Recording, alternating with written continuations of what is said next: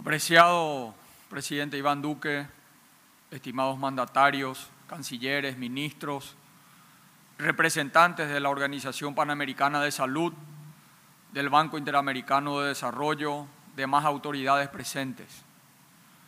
Agradezco la invitación, presidente, nuevamente bajo el, el mandato de la presidencia pro tempore de Colombia, a fin de buscar los mecanismos que nos permitan vislumbrar los caminos hacia la recuperación económica y sostenible post pandemia en América del Sur.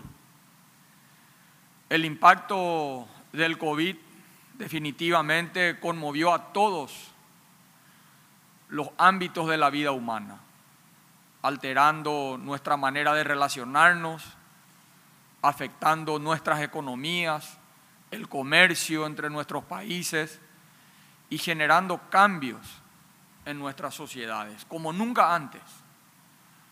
Para la mayoría de los países del mundo, incluyendo el mío, hoy la prioridad es acceder a la vacuna de manera eficiente y urgente. Y ahí también quiero destacar y agradecer en nombre del pueblo paraguayo la solidaridad del presidente Piñera, que nos ha hecho llegar de manera solidaria 20 mil vacunas, eh, las cuales hoy ya, ya tienen eh, un proceso de vacunación a nuestro personal de blanco. Hago también nuevamente un fuerte llamado a los organismos multilaterales, a los países desarrollados para que permitan una distribución justa y equitativa a un bien de carácter global imprescindible para superar esta crisis que son las vacunas.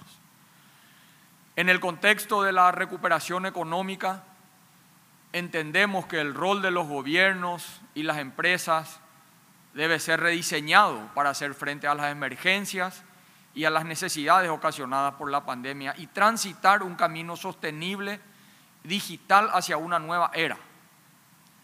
Las entidades financieras se convertirán en las grandes protagonistas en la recuperación económica y social y deberán enfocarse en brindar apoyo a los gobiernos en las áreas del sistema de salud, dar respuestas a las gestiones de crisis y sobre todo el abordaje de los impactos económicos y sociales producimos a consecuencia de las medidas restrictivas.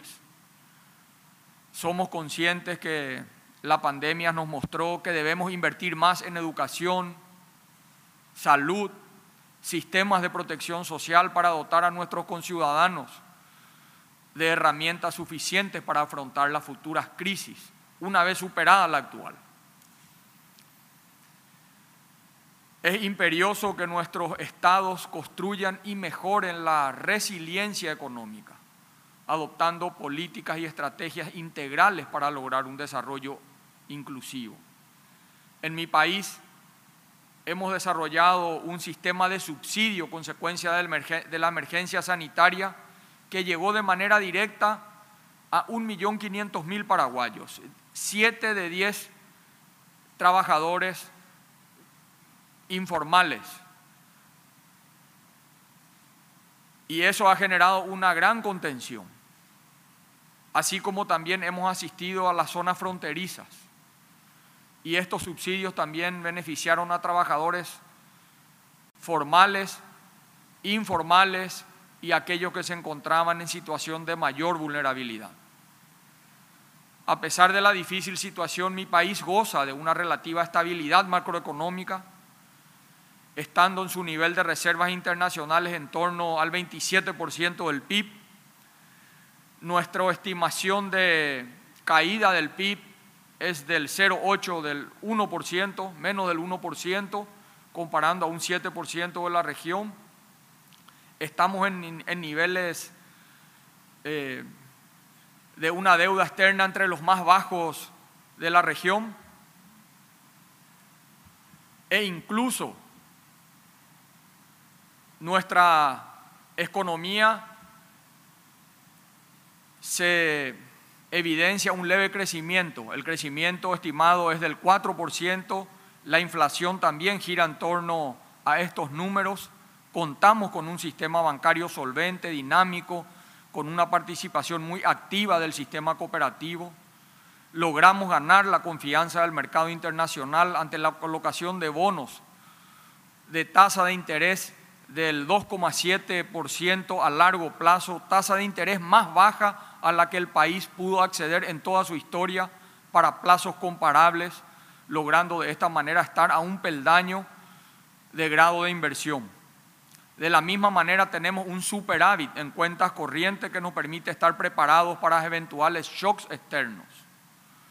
Se está implementando un plan de recuperación denominado ñapu a Paraguay, eso es en guaraní, que significa levantemos no Paraguay, que posee tres pilares fundamentales.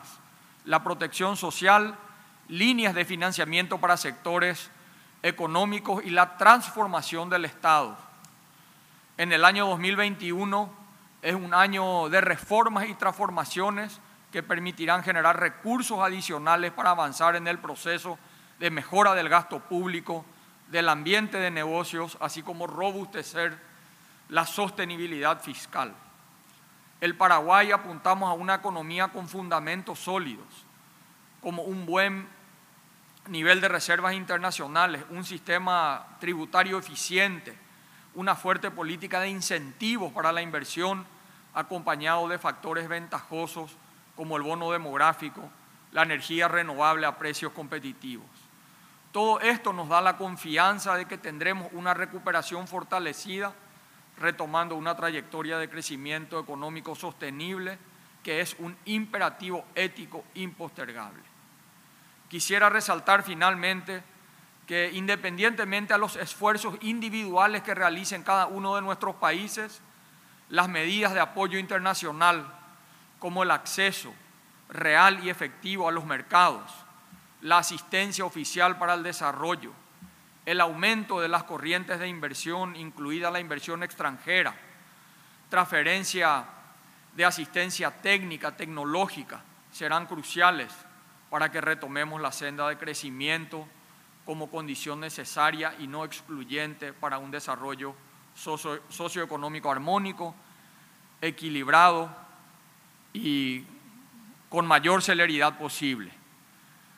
Estamos a un año algunos meses más o menos de que todos nosotros quienes estamos al frente de la conducción de nuestros pueblos hemos visualizado este gran desafío de la humanidad.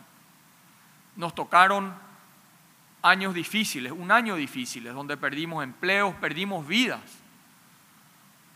donde puso a prueba todos los valores que tenemos como sociedad, valores de la solidaridad, de la integridad, del compromiso con nuestro pueblo, de sacar lo mejor de nosotros en momentos difíciles. Hoy vemos de vuelta que las dificultades no han terminado. Vemos países que tienen alto grado de vacunación, que sin embargo todavía hay una curva importante y una dinámica importante de propagación del virus, generando efectos directos a todos nuestros sistemas de salud que ni los más fuertes del mundo estuvieron preparados para lo que significó esta exigencia que tuvo todo el sistema de salud mundial. Las vacunas son una herramienta. Paraguay ha venido haciendo bien sus tareas de manera satisfactoria. Tenemos, como ya mencioné anteriormente, la menor caída prácticamente de la región en nuestra economía, demostrando así que nuestros, nuestros programas de contención social y económica han sido eficientes. Tenemos el tercer índice de mortalidad más bajo de la región a hoy. Hoy vemos con mucha preocupación, a pesar de haber duplicado la cantidad de camas de terapia intensiva, que de vuelta nuestro sistema está amenazado por la dinámica de la propagación del virus. Hoy de vuelta sostener por un tiempo eh, cuarentenas o restricciones generarán enormes impactos de vuelta a nuestras economías La vacunación es una herramienta fundamental. Paraguay, en ese sentido, eh, estamos insatisfechos con lo que tenemos, con lo que hemos podido acceder. A pesar de que hemos pagado ya en octubre, a través del mecanismo COVAX, la compra de más de 4 millones de vacunas, hasta hoy no hemos recibido ninguna sola vacuna a través del mecanismo COVAX